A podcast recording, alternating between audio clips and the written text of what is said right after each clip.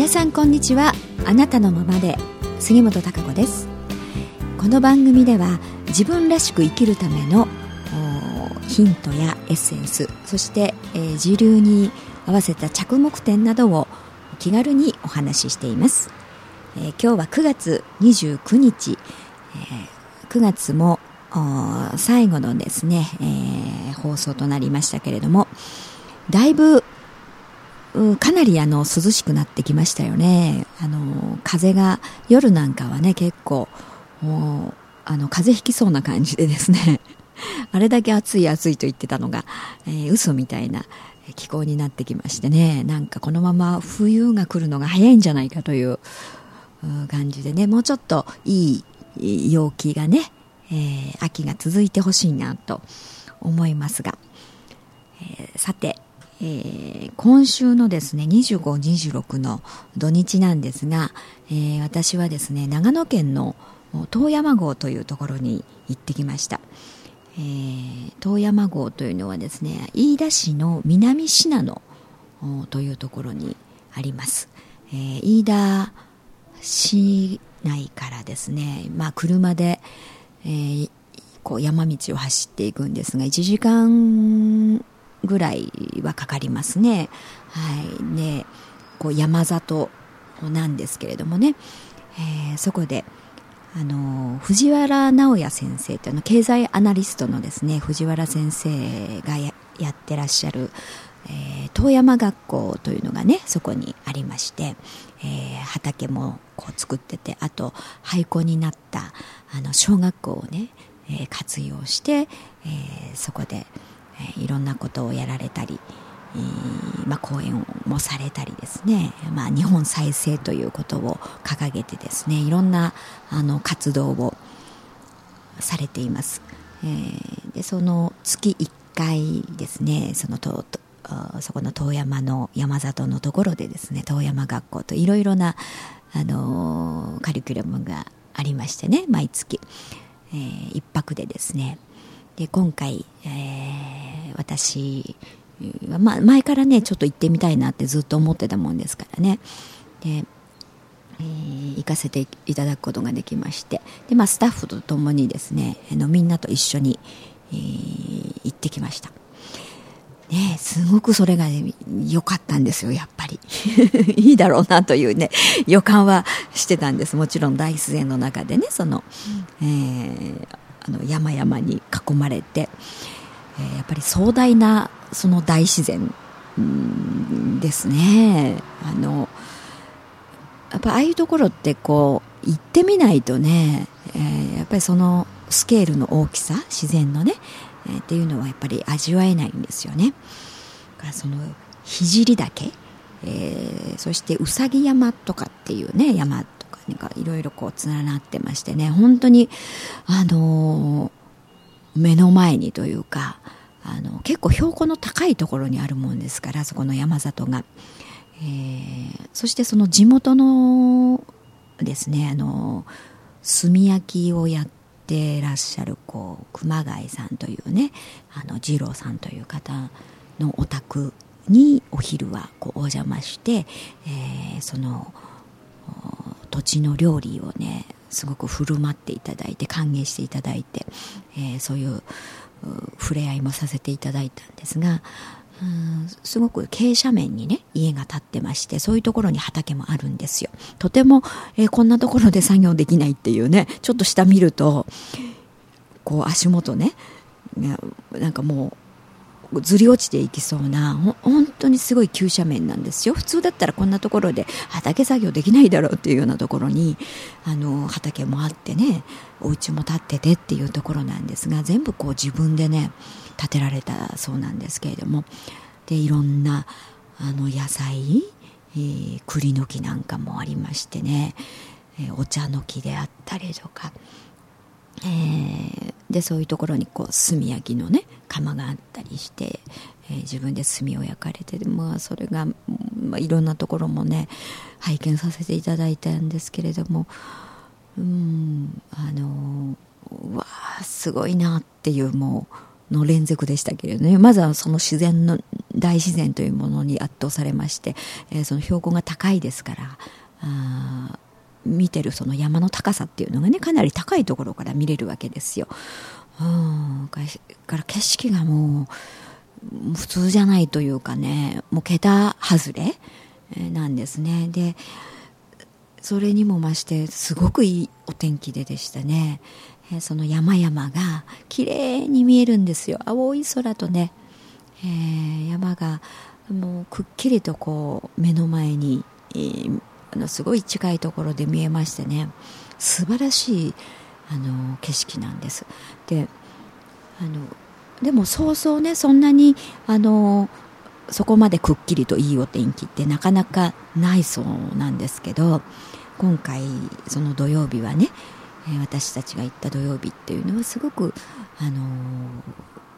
いいお天気でわあこんないいお天気って珍しい。これまあみんなが来てくれたおかげだねなんていうふうにねあの言っていらっしゃいましたけれども、まあ、そういうこともあってすごくラッキーでというかね。うんまあなんかでも大自然に歓迎されてるななんていうことを私は思いながら、うん、あのその大自然と共にそこに生活していらっしゃるねその人たちのあったかさというものがまあまああの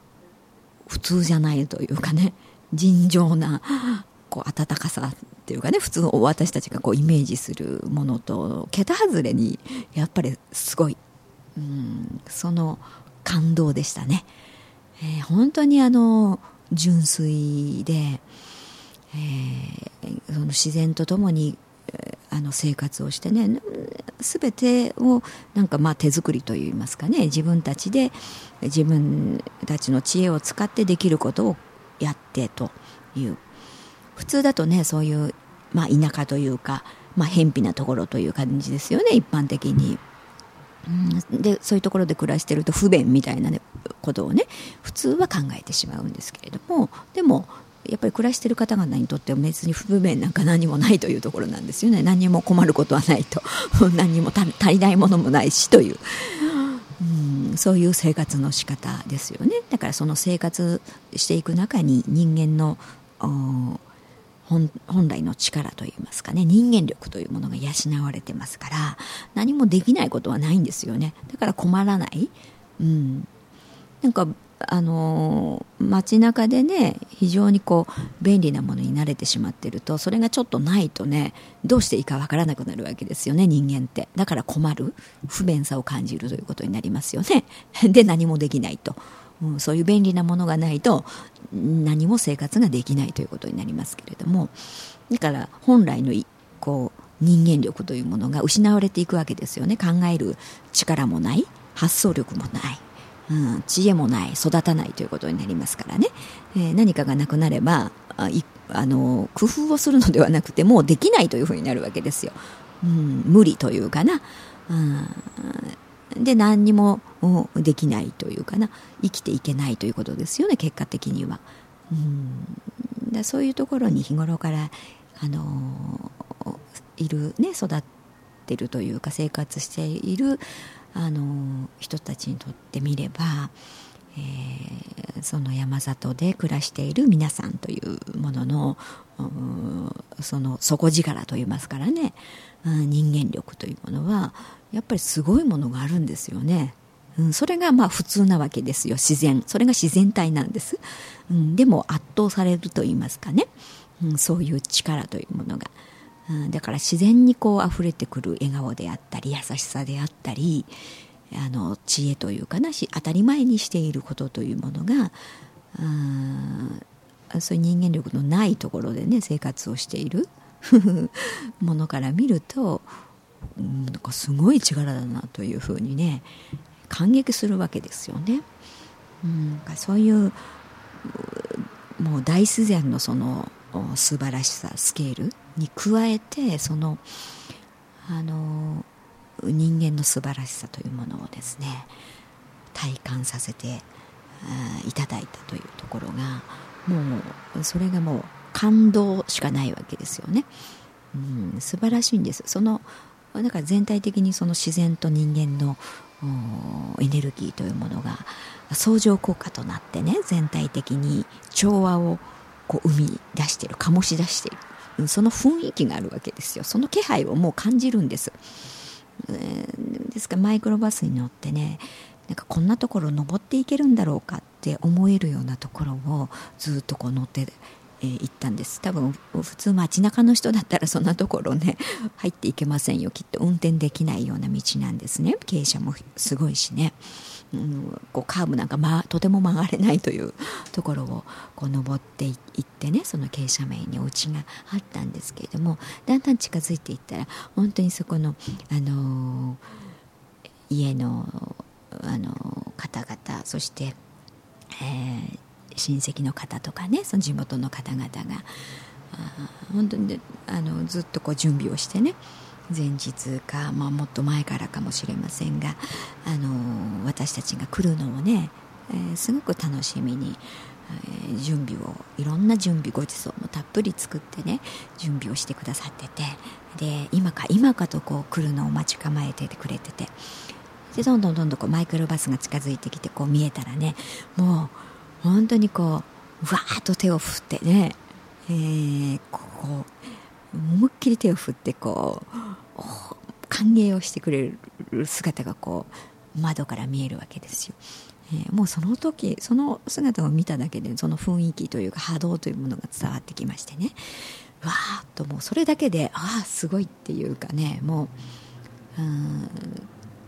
その波動の違いというものを感じましたね。その質の高さというもの。うんはすごいなともう涙が出そうになるくらいでしたねもうその時か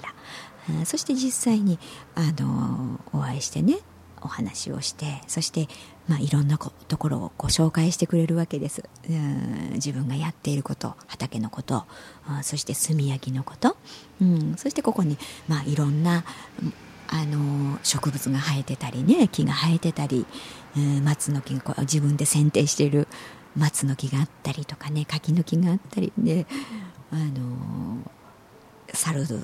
がねに取られないようにね、えー、こう網を張ったりとか。うん、で家のこう垣根のレンガなんかも自分でこう作ってこうやって、えー、やるんだよとかねいろんなもの道具であったりとかねこう見せて教えてくださるんですよねいろんなことを説明して、えー、でそのあの様子であったりねすごく楽しそうにお話をしてくださって、え、で私もすごくねあの興味津々ですしね「えー、これだ」とかねいろいろつこう聞くんですよね。本当にあの一生懸命にこう教えてくださってねでたあの食べ物も本当にたくさんえ、用意してくださっててもう食べきれませんでしたけれども、ね、あのビールとかも 飲み物とかいろんなものを用意してくださって。地ビールもこうなんかね作ってきてくださった方がいて、うん、もう本当全部食べたいんだけど もうとても胃が追っついていかないんでね。あの大勢でこうみんなで食べても本当に食べきれないという状態でしたけれども。えー、もう圧倒圧巻というかね、えー、その豊かな心と愛とね、えー、美味しいその山の料理ね、えー、そしてあのおばあさん方ねお母さん方が作ってくださったねお蕎麦もね手打ちでしたしね、えー、そして山のお肉。ね、えー、いろんなものが、えー、あのごちそう栗、ね、栗のぼた餅であったりとかね。うんお漬物もすごくもう美味しくて、えー、本当にあのもうずっといたいなっていうぐらいのね ところで、えー、その雰囲気に包まれながらねえー、ちょっとみんなで歌を歌ってその本当に標高の高い、あのー、ところで、まあ、テラスみたいにこうお客さん用にっていうところでわざわざあこう屋根というかなそのためにだけにこう作ってくださったみたいでねお客さんのためにっていうんでその待ち遠しく待ってくださってたあのその純粋な思いであったりとかねいろんなものをあの頂戴してね、えー、感じさせて体感させていただいて、えー、そしてその山に囲まれながら、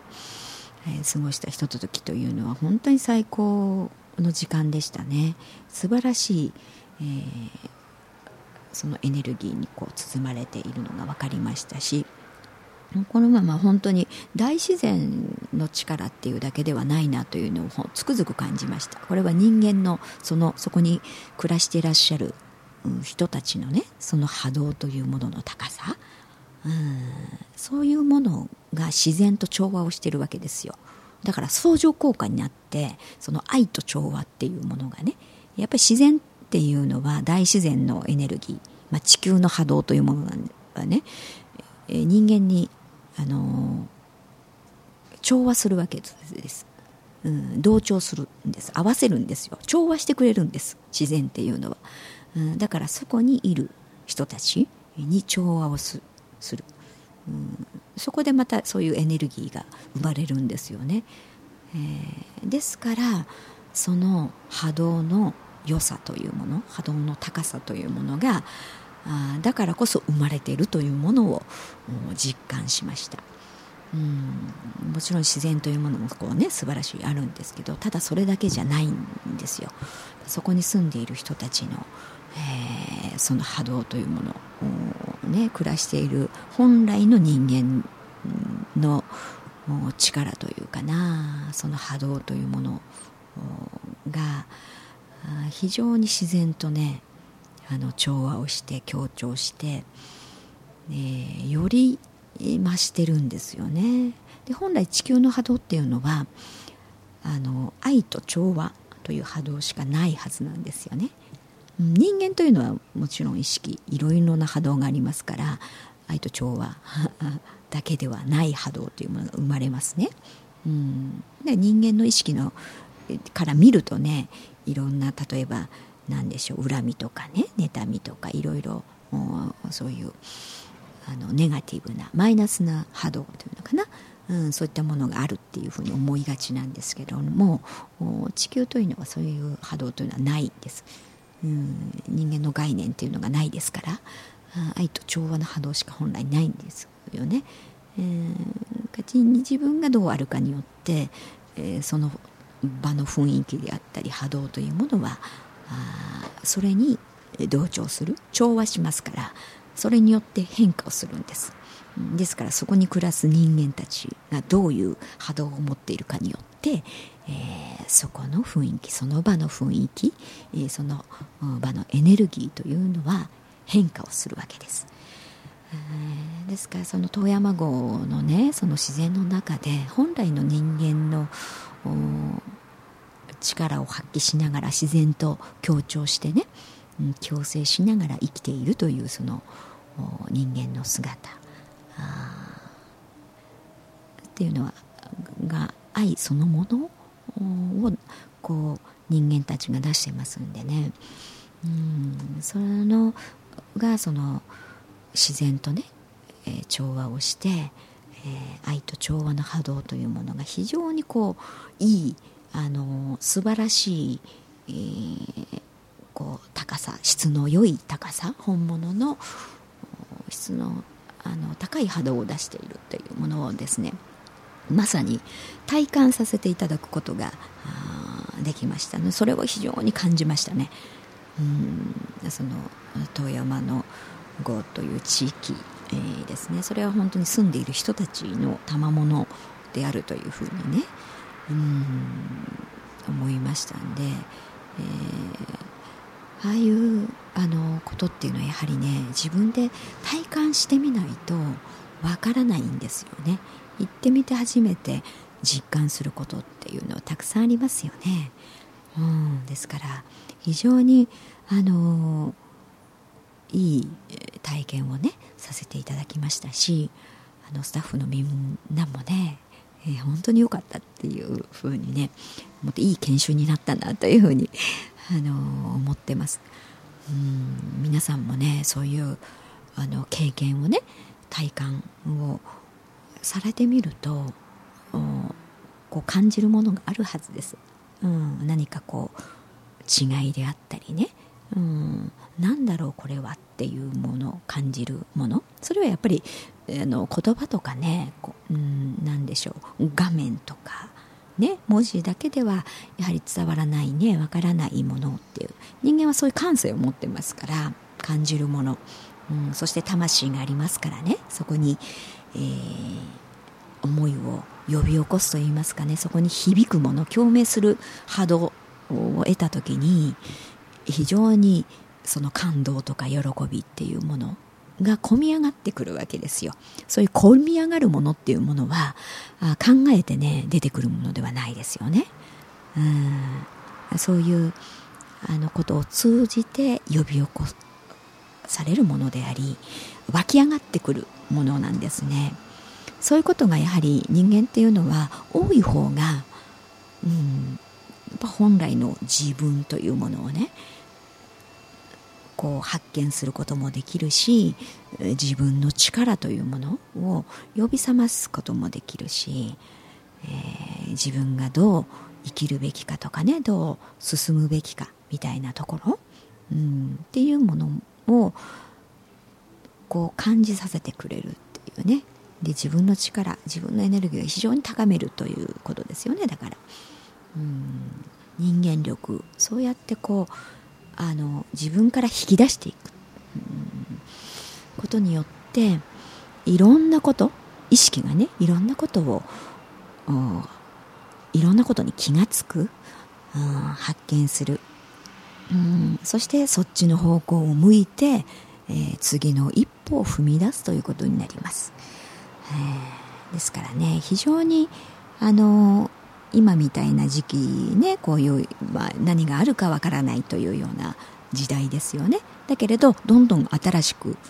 自分で生み出していかなければいけない想像していかなければいけないという時ですから、えー、消耗していくんではなくてねどんどん自分の中にある力を呼び覚ましていく自分の中からみなぎるエネルギーというものをね湧き上がらせていかないと、うん、楽しくもないしねうん、やってみようという気も起きない、うん、気力がないということになりますよね。ね、うん、気が落ちていくということでしょ。うん、そういうあの自分の気持ち気を高めるということが非常に重要なんですよね。うん、じゃないとあの未来に向かって進もうとかね、えー、希望というものもこう湧いてこないしね。楽しくないですよね自分の人生が、うん、どんどんとやはり自分の中にある可能性、えー、次へ次へということにチャレンジしてどんどん想像してね、えー、形にしてそしてまた次へ行くということをしていくということがやっぱり魂にとっては本来の目的であり、えー、喜びでありというところそこに人間というのは幸せ感を感じるわけですよね。うんからあの非常に大切だと思いますねそういったこと、うん、皆さんもね、えー、そんな体験をぜひ、えー、してみていただきたいなというふうに思います。はいそれではそろそろお時間となってきましたがまたあの何かね、えー、ご質問があればえもうちょっと詳しく聞きないなっていうことがあればねまたお話もしたいと思いますけれどもね、えー、とても何か、え、9月の締めとしてねいい時間を過ごせたなというふうに思ってます、えー、そしてもう明日はね30日で。うんいよいよもう10月ということにね、えー、月は変わっていきますので、えー、自分自身。うもう常にね人間ってやっぱり変化して成長していきますんでね、えー、そこを怖がらないでね、えー、どんどん進んでいきたいと思います。それではまた来週お会いいたしましょう。